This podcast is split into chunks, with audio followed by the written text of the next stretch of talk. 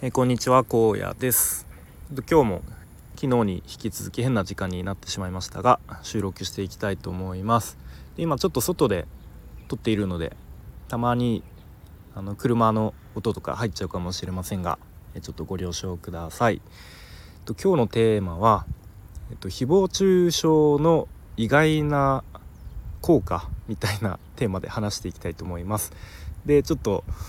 自分の中でもあのいまいち多分まとまりきってなくて言語化するのが難しそうだなと思いつつちょっとあえて頭の整理という意味でも話してみたいと思います。はい、で、えっと、 Voicy でですね、えっと、山口周さんの昨日ぐらいかなの割と最近の配信が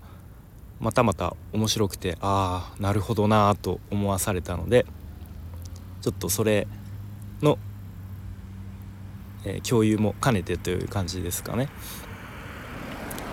話していきたいと思います。でえっと2個前ぐらいの僕の配信を、まあ、前提にというか、まあ、それを聞いてもらえるとさらに話がつながるのかなと思うんですけれどもとざっくり、えっと社会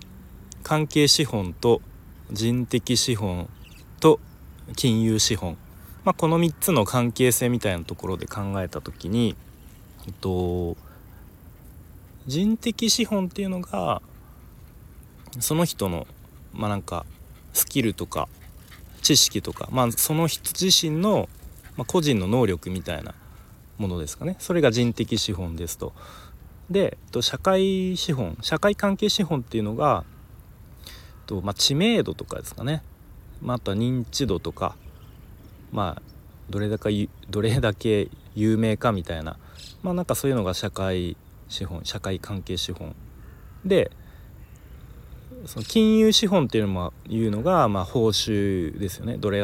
どれだけ、えー、報酬が高いかとかどれだけ単価が高いか。みたいなものがあった時になんか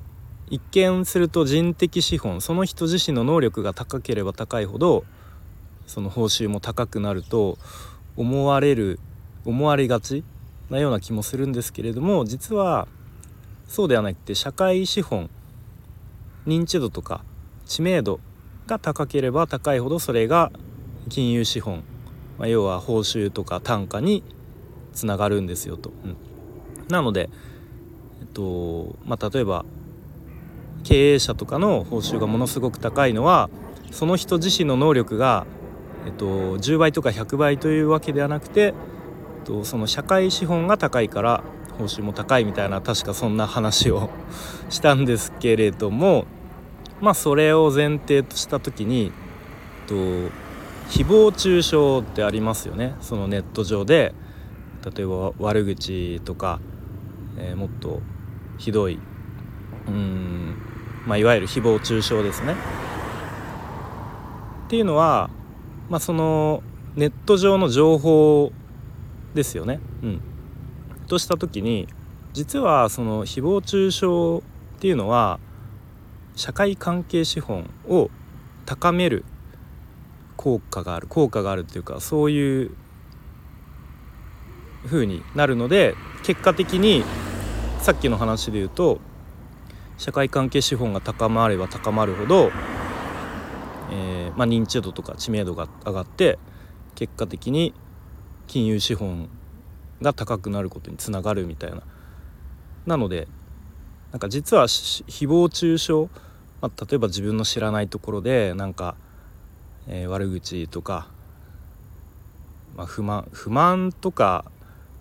をまあ誹謗中傷っていうともっとそのレベルを超えてると思うんですけれどもそういうのが書かれたりした時っていうのはなんだろう。実は自分の知らないところでもこう自分のことを話題にしてくれる。っていうことで結果的に自分の社会関係資本が高まる。っていうことになるので、うん、なんだろうな。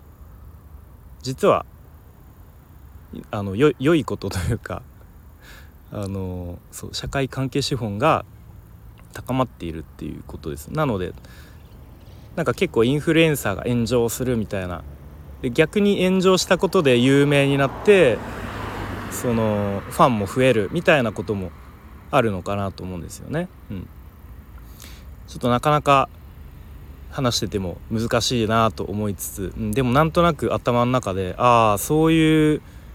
構造というか仕組みになってるのかもしれないなというふうに思いました。はい、でその山口周さんの配信でも話されていてすごい分かりやすい例としてと「モナ・リザ」っていう絵画がありますよね。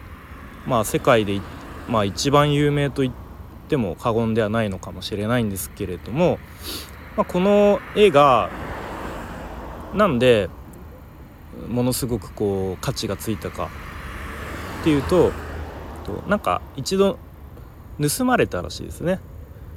モナ・リザが。でその盗まれたっていうニュースが世界中に流れてそれによってこう情報が一気に流れて、まあ、いわゆる社会関係資本がこうガッと高まることで一気に価値がついた高値で、えー、高値がついたという例ですね。うんまあ、ということで、えっとまあ、その物とか、まあ、人でも同じですけれどもの価値とか、えーまあ、その金融資本を決めるのは社会関係資本その情報がどれだけこう世間に広まっているかとか、まあ、人だったら知名度とか、まあ、物とかだったら物とかサービスだったら認知度とかというものがどれだけ高いかで金融資本が決まるということですね。うん、なかなかやっぱり自分の言葉で説明するの難しい、うん、けどなんとなく分かっているような分かってないようなはいまあなんかこんな感じで、えー、スタイフで自分の言葉で話すことでちょっとなんか自分のトレーニングをしているような感覚でやっていきたいと思います。はいということで今日はえー、っと誹謗中傷の意外な効果みたいなテーマで話してきました。はいでまあこっからはちょっと雑談というか余談なんですけれどもとなんか最近こうスタイフの中でも何て言うんですかねちょっとこうスタイフとの付き合い方を考えますみたいな配信を、まあ、ちらほらあの聞く機会があって、うん、まあ皆さんやっぱりそれぞれ続けているといろいろ環境の変化とかもあるんだろうなと。まあ僕自身も少なからずそういうのはあるなと思っていてでやっぱり続けているとですね少しずつですがなんか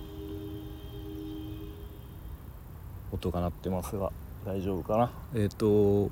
やっぱり続けていると少しずつとフォローしてくださる方が増えてきたりとかそのスタイフでのつながりが少しずつ広がってきてつながってる人も増えてきてですね。やっぱ僕自身なんとなく配信をする時に始めた時は本当にもう独り言をただただスマホに向かってつぶやくみたいな状況が結構1年ぐらい続いてたんですけど、まあ、その時とはやっぱり今は違ってなんとなくそのつながってる人に向けてつながってる人の顔を、まあ、顔 知らないんですけど、まあ、なんか顔を思い浮かべて話すじゃないですけどそんな感覚があったりします。うん、なのでなんかなんだろうななんとなくこう顔色を伺ってじゃないですけど、まあ、顔知らないんですけどもうちょっと自分をよく見せたいみたいな無意識にそんな感情があるような気がしています。うん、で別にまあそれはそれでいいとは思う一方でなんか僕スタイフは結構本音をちょっと心のこう奥底の普段ちょっと思っててもなかなか身の回りのまあもちろん職場の人とかには言えないしまあちょっとなんとなく家族にもちょっと本音はちょっと話しづらいみたいな部分もあったりすると思うんですけどなんかそういう部分までスタイフでは話したいなみたいなことを思ったりしているのでと、まあ、できるだけこう引き続きあの